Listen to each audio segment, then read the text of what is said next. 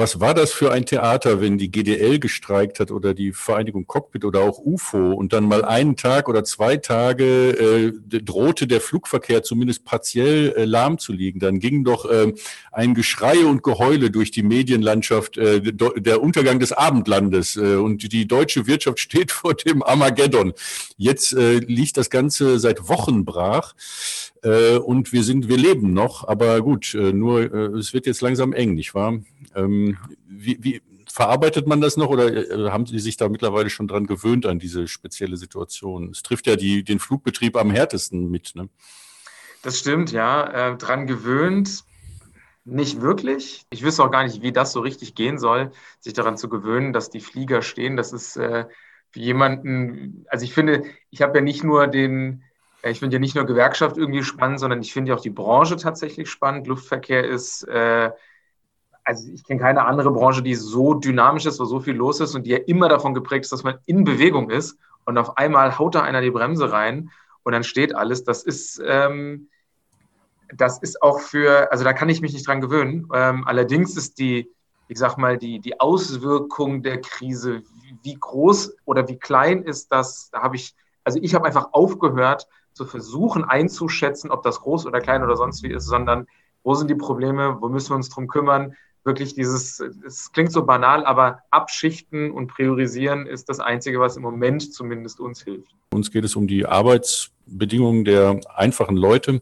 Äh, wie kommen jetzt die, Ihre Kollegen damit klar? Sie haben ja das Glück, ähm, als Gewerkschaftsfunktionär oder so genau wie ich jetzt auch eine Aufgabe zu haben, jetzt mehr denn je gebraucht zu sein. Aber wie verarbeiten die Leute, dass die jetzt zu Hause sitzen? Wie immer lässt sich da nicht sagen, so und so ist es.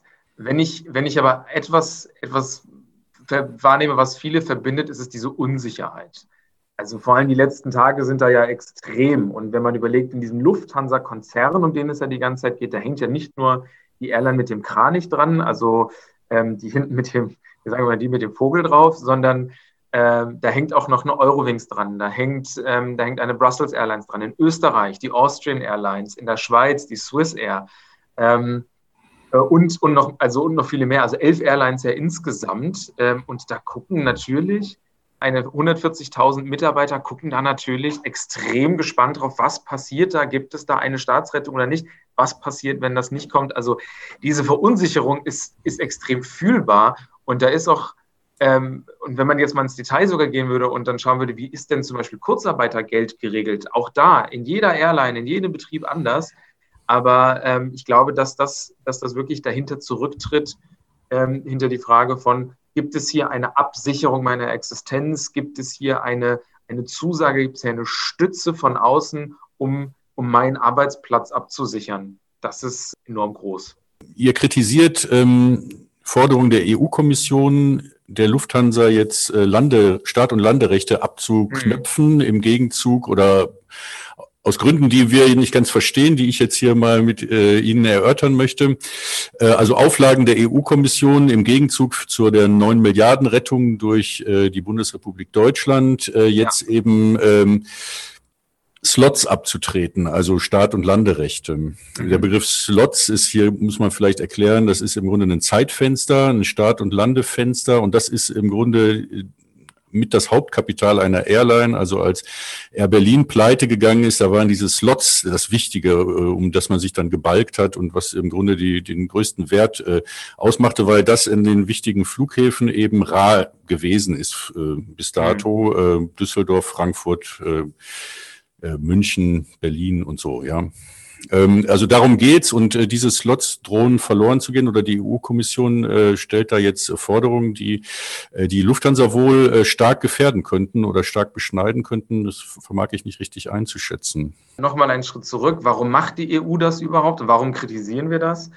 Ähm, die EU macht das, weil sie sagt, das ist allgemein, das, das ist tatsächlich ein Rechtsrahmen. Frau Vestager hat das auch gesagt. Ich muss mich aber hier in einem Rechtsrahmen bewegen, der da heißt, wenn in der EU, in einem Mitgliedsland, ein Unternehmen ähm, finanzielle Hilfe durch den Staat bekommt in Form von Eigenkapital, äh, das 250 Millionen Euro übersteigt, dann ist das eine Form des Wettbewerbseinflusses.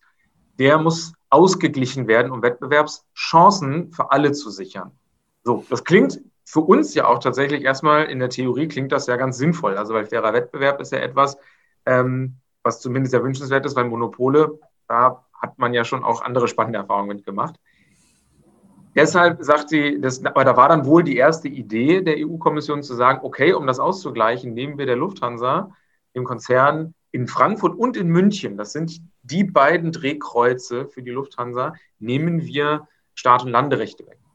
Und das ist deshalb doppelt schwierig, weil die Konkurrenzsituation eine ganz besondere ist im Luftverkehr. Es gibt nämlich und da kommen wir wieder auf das Thema Monopol. Es gibt neben der Lufthansa ja nicht mehr so viel. Und wenn, man, wenn ich jetzt Lufthansa sage, dann meine ich tatsächlich alles, was Lufthansa ist. Das, das ist eine Eurowings, das ist eine Lufthansa, das ist aber auch eine Lufthansa Cityline. Ähm, die können Kunden gar nicht wirklich auseinanderhalten, weil überall steht Lufthansa drauf, aber es sind einzelne Gesellschaften. Und wenn man denen jetzt Start- und Landerechte wegnimmt, dann muss die ja, also dann wird die, weil die Nachfrage gibt es ja, dann wird die jemand anders bedienen. Und wer bleibt denn dann noch? Dann bleibt am Ende auch nur ein Low-Coster und allen voran gibt es im Moment nur die Ryanair, der man wirtschaftlich zutrauen kann, zu sagen, da ist Start- und Landerecht frei. Wer kann es besetzen? Ich traue es mir zu. Ich habe die Flugzeuge, ich habe das Geld. Ich kann da reingehen. Und da kommen, und, und mit dieser Gedankenabfolge kommen wir eben zu dem Schluss, dass wir sagen, liebe EU-Kommission, der Rechtsrahmen ist akzeptiert, aber mit diesem Vorschlag verlagert ihr, weil es eben, weil, weil nun mal die Situation und der Airline so ist, wie sie ist, also vernichtet ihr tarifierte Arbeitsplätze, weil Ryanair, ja, die haben zwar Tarifverträge, hm, aber die, die, die schrappen schon auch noch am Mindestlohnniveau rum und, und da, da wird deutsches Recht festgeschrieben für, für Menschen, die aus Deutschland heraus arbeiten.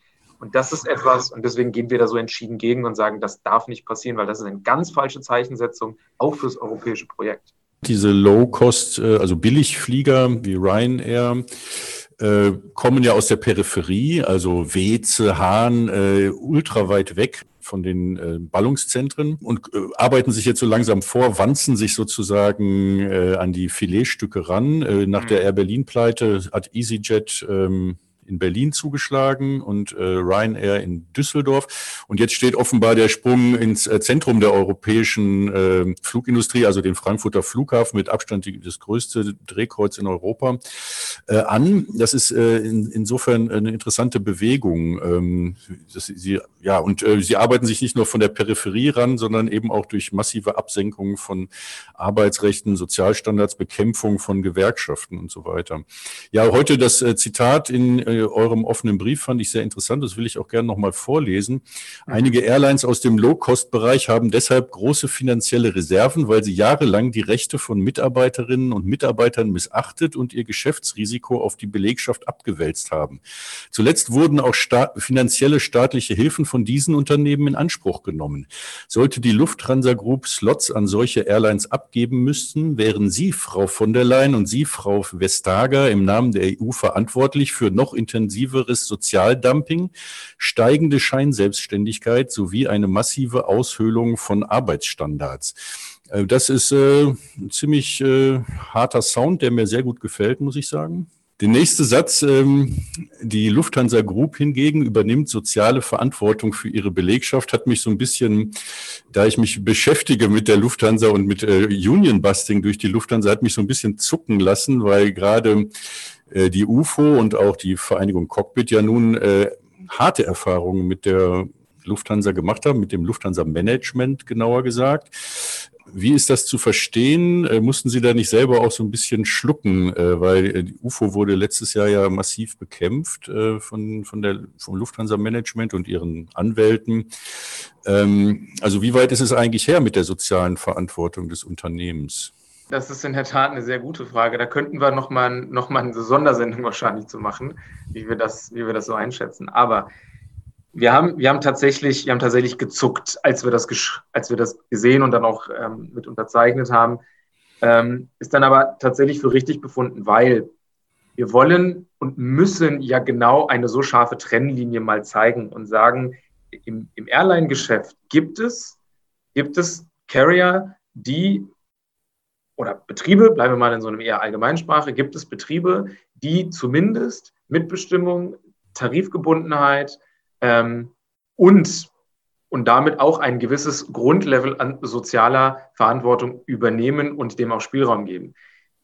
Dass die Lufthansa dort einen extremen Machtkampf seit Jahren führt, vor allem mit uns Spartengewerkschaften, das soll das nicht in Abrede stellen. Aber wenn wir an die EU-Kommission herantreten und hier uns sehr verständlich machen müssen ja auch, weil am Ende lesen ja, also lesen Frau von der Leyen und Frau Vestager lesen den Brief ja nicht selber, aber es muss ja verständlich sein, worauf wir hinaus wollen. Dann muss diese Trennlinie klar sein. Wenn so eine Maßnahme kommt und eine Lufthansa oder auch ja ähm, am Ende eine Condor, die ja momentan auch extrem geschwächt ist, die, die das auch selber gar nicht auffangen könnte, wenn die anfliegen müssen gegen dann ja quasi direkt unterstützte Airlines, die eben sich nicht an diese Sozialstandards halten, dann ist das etwas, wo wir sagen, das ist doch nicht, das ist nicht in Ordnung. Und da muss man auch mal benennen, dass es hier tatsächlich Licht und Schatten gibt. Bei aller Kritik, die ich wirklich an der Lufthansa und ihr Management äh, äh leisten kann, aber aber dass es da noch einen Unterschied gibt, das muss man schon auch dazu sagen. Der misst sich auch in der Profitrate, die wahrscheinlich bei der Lufthansa niedriger ist, aber das bedeutet halt, es wird nicht so viel abgeschöpft und mehr an die Beschäftigten auch äh, umverteilt. Ähm, ich würde vielleicht sagen, die Lufthansa übernimmt nicht soziale Verantwortung, sondern ist auch durch harte Kämpfe dazu gezwungen worden. Ja, das ist äh, vielleicht die, wäre die, womöglich die präzisere ähm, Formulierung, aber wir wollen hier nicht äh, äh einzelne Worte äh, nur herumdrehen. Ähm, ja, einen Arbeitgeber kann man zur Not bestreiken, aber was für Machtmittel gibt es eigentlich gegen die EU-Kommission anzugehen? Im Zusammenhang mit Streik, äh, auch da könnte man eine Stunde Sondersendung zu machen. Streikrecht, was hat sich verändert? Das darf man nicht unterschätzen. Öffentlichkeit und öffentliche Aufmerksamkeit ist mittlerweile fast mindestens genauso scharf als Schwert wie eben ein Arbeitskampf, weil eben in dieser wirtschaftlichen Welt, in der vieles eben dann ja nur noch auf Börsenkursen und ähm, auf dem Vertrauen in gutes Management basiert, äh, äh, da merkt man, da kann man sehr gut ablesen, aber wie ist denn gerade die Stimmungslage? Also Börsen sind zumindest, wenn man eine persönliche Meinung, ähm, sind gerne auch ein Stimmungsbarometer. Wie, wie sieht es gerade die Gesellschaft? Man sieht, ne, Corona, mhm. alle wissen es nicht. Das heißt, die Börsenkurse gehen nach unten, wird man wieder zuversichtlicher, werden sie nach oben gehen.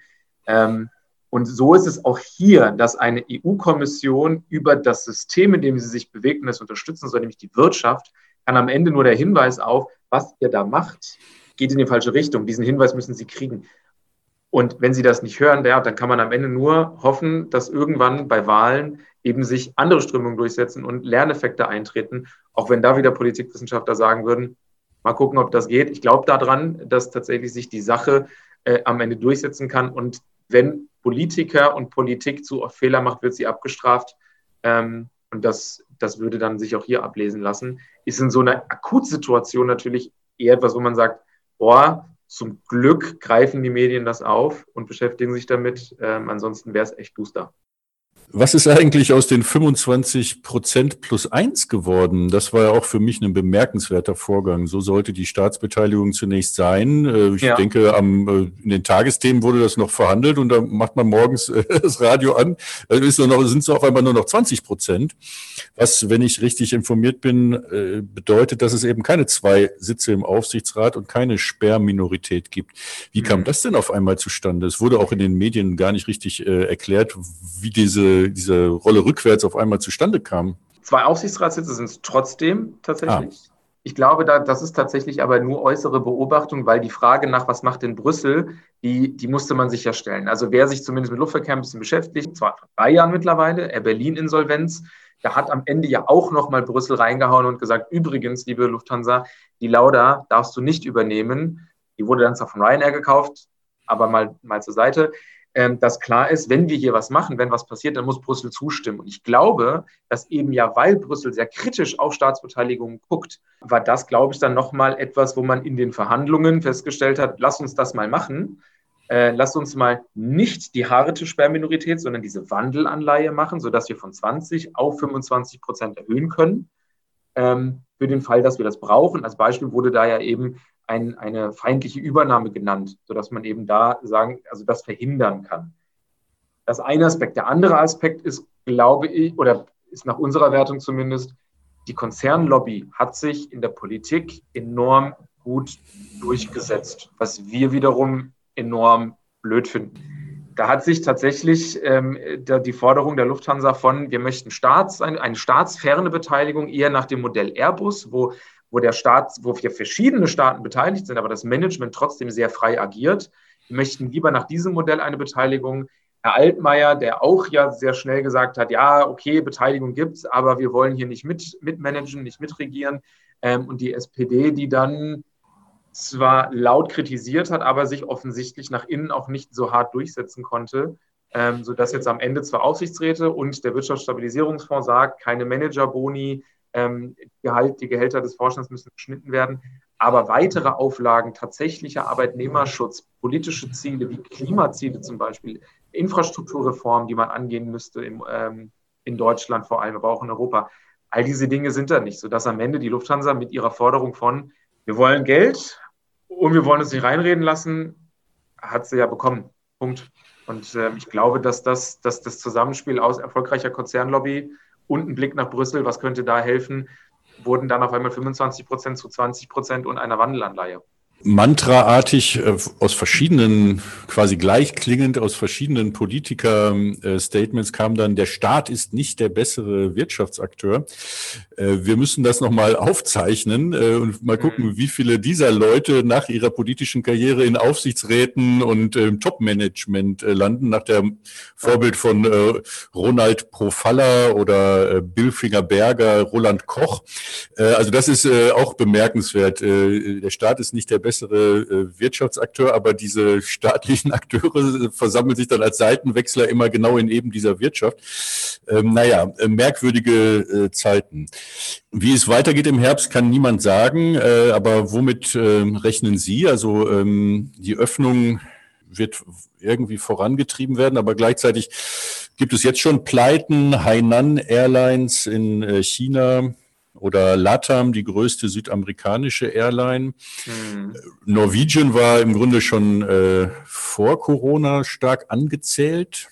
Zumindest sagte das Michael O'Leary mal, äh, der ja der, einer der, Chefs, der schärfste Konkurrent in diesem Sektor der Billig-Airlines ist. Äh, aber äh, womit ist zu rechnen? Beurteilen können wir tatsächlich eine sehr große Reiselust der Menschen. Ich habe den Eindruck, dass nicht nur im privaten Umfeld, auch wenn man sich Umfragen anschaut, ähm, viele Menschen wollen tatsächlich auch verreisen und sagen, ja, es ist Corona und ja, ich habe Abstands- und Hygieneregeln gelernt, aber das kann ich auch unterwegs. Ich möchte hier mal raus, ich muss mal reisen. Ähm, das zeigt ja auch, wie, wie elementar das Bedürfnis nach Mobilität und auch nach, ähm, nach, nach Reisen selbst ähm, ja geworden ist. Ähm, insofern glaube ich, dass, dass die Nachfrage da sein wird. Die, die andere Frage ist eher, wie läuft es denn in den einzelnen Ländern? Also erlebt man nochmal so etwas wie in Italien? Wie geht die Pandemie in den USA weiter? Ähm, Gibt es in China tatsächlich nochmal eine zweite große Welle? Und so weiter. Das ist, glaube ich, das sind die Dinge, die völlig unkalkulierbar sind. Wenn all das funktioniert, wenn die Lockerungsmaßnahmen tatsächlich planmäßig dafür sorgen, dass man nach und nach immer normaler leben kann oder, oder sich eine Normalität in dieser Unnormalität einstellt, dann glaube ich, werden wir ähm, eine schnellere Rückkehr zu einem Luftverkehr und zu einem, zu einem Reiseverkehr sehen, wie wir ihn kannten. Wie schnell das geht, hängt wirklich davon ab, wie, wie halten sich die Menschen daran, wie ist es aushaltbar, kommen nochmal Epidemie, kommen nochmal Wellen der Ansteckung. Aber wenn das alles nicht kommt, dann bin ich tatsächlich recht zuversichtlich, dass das, dass das zügig gehen kann. Wenn man sich zum alleine jetzt bleiben wir bei der Lufthansa mal den Flugplan anguckt für den zweiten, die zweite Hälfte des Juni, stehen schon wieder einige Langstrecken drauf, über zehn meine ich, die alleine ab Frankfurt und nochmal fünf oder sechs, die ab München aufgenommen werden, plus all das, was auf Kurzstrecke äh, bis Nordafrika aufgenommen wird. Also das ist schon, das ist schon umfangreich dafür, dass man eigentlich immer noch von Lockerungen eines Lockdowns spricht. Ja, ich bin da äh, äußerst skeptisch, was die äh, Rückkehr zur Normalität oder zum Status ante quo angeht. Ich glaube nicht, dass das so funktionieren wird, sondern dass wir es hier tatsächlich mit einer äh, welthistorischen Zäsur zu tun haben, die auch ihre kurzen und langen Wellen aussenden wird. Also ich selber äh, würde sagen, selbst äh, bei, bei, in beiden Bereichen, bei den Billigfliegern äh, war das im Grunde vorher schon ein, ein Wildwuchs. Also werden Städte regelrecht bombardiert mit Billigtouristen, sodass sie auch zerstört werden. Also meine Lieblingsstadt äh, San Sebastian ist nicht mehr wiederzuerkennen gewesen. Also nicht nur durch Billigflieger, auch Airbnb und so weiter 22 Uhr musste die Innenstadt geräumt werden von der Polizei, weil die Anwohner es einfach nicht mehr aushalten, von diesen Horden von äh, Billigtouristen da äh, malträtiert zu werden. Oder als ich im Juni noch, Januar noch in Marrakesch war, ein ähnliches Bild. Ähm, das ist das eine. Also da ist äh, im Grunde ein, ein, Wildwuchs gewesen und Bad Isch, in Ischgl und so ist ja jetzt das Synonym auch für, für den Corona-Hotspot. Äh, das ist meines Erachtens nicht mehr vertretbar. Auch Fridays for Future haben da im Grunde Vorarbeit geleistet, das auch äh, schon vor Corona zu diskreditieren oder stark in Frage zu stellen. Und bei dem anderen Geschäftsmodell geht, sind diese, diese Reisen der, der äh, Ministerialbeamten und so weiter, da habe ich auch Bekannte, äh, die, die das im großen Stil betreiben, weil sie im Ministerium arbeiten. Äh, das ist unglaublich, was das für Ausmaße angenommen hat. Und man, man schüttelt den Kopf, äh, welche Konferenzen es da teilweise im, im Monatstakt gibt, was da für Flugbenzin verbrannt wird. Also ich bin mir nicht sicher und ich, ob ich mir wünschen soll, dass dieser Status quo wieder eingenommen wird. Und ich glaube das auch nicht. Eine Gewerkschaft muss sich sicherlich auch solche solche Gedanken machen, denke ich, Eben, ja. äh, um statt, strategisch äh, sich zu orientieren. Wir haben ähm, tatsächlich ein, ein, Positionspapier auch veröffentlicht, als es, wirkt, als es noch ganz am Anfang um die Frage ging, ähm, wie, was macht man denn jetzt mit Staatshilfen äh, im Luftverkehr und haben eben ja genau solche Fragen, ähm, man sagt so schön adressiert, aber haben, haben, stellen uns ja genau diese Fragen. Was machen wir denn? Vor allem, wo ist denn, wo ist denn das politische Ziel? Und jetzt kann man natürlich auch ganz viel von dem, was Sie gerade gesagt haben, unter der Überschrift Klimaziele einordnen. Ist das denn notwendig? Ich bleibe jetzt bei dem Beispiel, dass die Ministerialbeamten tatsächlich zu diesen ganzen Meetings dort und dorthin fahren. Kann man das nicht, kann man das nicht auch mit modernerer Technik lösen und so weiter? Ähm, wie gewichtet man persönlichen Austausch? Das ist, und, und wir glauben ja auch, dass in der Klimadebatte ähm, wird, die wird wiederkommen, die war da, sie ist da und sie wird auch immer noch da sein nach, nach Corona ähm, und wie man, wie man damit umgehen will, aber vor allem auch mit Einschränkungen, die das mit sich bringen muss, weil, weil das der Lebensstil, so wie er sich entwickelt hat, und sei das jetzt Tourismus, sei das aber auch tatsächlich einfach ganz harter CO2-Ausstoß. Ähm, ich finde ja, also ich bin, will jetzt keine Werbung für Greta Thunberg machen, aber das das simple Runterrechnen, was sie macht und sagt, das ist, die das ist der Rest, den wir haben und äh, das ist das, was wir verbrauchen. Diese, diese, diese Mathematik, diese, diese Wissenschaft, die kann man ja nicht ignorieren. Und in dieser Krise als Staat nicht zu sagen, ich kümmere, ich, ich, ich schaffe Voraussetzungen, um mich langfristig darum zu kümmern, vor allem wenn ich das Geld meiner Steuerzahler einsetzen muss, ist etwas, das wir nicht verstehen können, weil es auch wir sagen, der Staat ist nicht der bessere Manager, aber der Staat muss Ordnungspolitik machen und die macht er nicht, indem er sagt, hier hast du Geld und mach was damit, sondern indem er sagt, das ist das, was ich von dir erwarte, was du mit dem Geld tust. Und, ähm, und der Teil geht im Moment leider völlig verloren und ähm, wenn man jetzt auch noch, wenn man jetzt auch noch den Bogen zu 2008, 2009 zur letzten Finanzkrise schlägt, ähm, wo, wo man ja sehr schön davon spricht, dass die Verluste wurden sozialisiert und die Gewinne danach wieder privatisiert. Der, der, der Sozialdemokrat in mir sagt, ich fürchte, dass sich die Geschichte hier wiederholt und dass wir da noch nicht die richtigen Antworten gefunden haben. Dort, wo die UFO vertreten ist, gibt es da eigentlich Leiharbeit? und befristete ja, Verträge? Ich, da würde ich, ähm, da würde ich tatsächlich einmal bei dem anfangen, wo wir, wo wir tatsächlich aktiv mitmischen. Wir haben Leiharbeit in der Kabine tatsächlich 2012 ähm, auch per Streik äh, verhindert ähm, und haben seitdem aber auch geschafft, dass das nirgendwo mehr dort, wo wir tarifieren, äh, reingekommen ist. Befristung auch so ein Thema. Das ist tatsächlich ein, ein tarifpolitischer Leitsatz von uns, ähm, dass wir sachgrundlose Befristung ablehnen. Äh, und überall dort, wo sie schon da war, wenn wir dann angefangen haben, dort zu tarifieren, haben wir die Regelungen so verändert, dass es, dass es keine Befristung mehr war, die allein dem Arbeitgeber zur Verfügung steht, um zu sagen, ich behalte dich, ich behalte dich nicht, sondern es muss, müssen dann Gründe vorliegen, weshalb ein Unternehmen den Mitarbeiter nicht weiter beschäftigen kann. Also die Willkür auf ein Maximum runtergedampft, natürlich weiter mit dem Ziel, auch, auch dort Fristungen abzuschaffen. Ähm, Werkverträge haben wir nicht, aber um sie nochmal zu nennen, die Ryanair, da gibt es ein System von Arbeitsverträgen, die sagen, ich, Ryanair, Arbeitgeber, kann entscheiden, wann du in unbezahlten Urlaub gehst und wann nicht. Meistens im Winter, weil es ein saisonales Geschäft. Äh, aber wenn ich im Sommer übrigens auch keine Beschäftigung für dich habe, schicke ich dich auch in unbezahlten Urlaub. Also dieses An- und Ausknipsen von Einkommen, das ist tatsächlich nur ein Einzelfall bei Ryanair. Zum Glück sind wir davon sehr, sehr weit entfernt.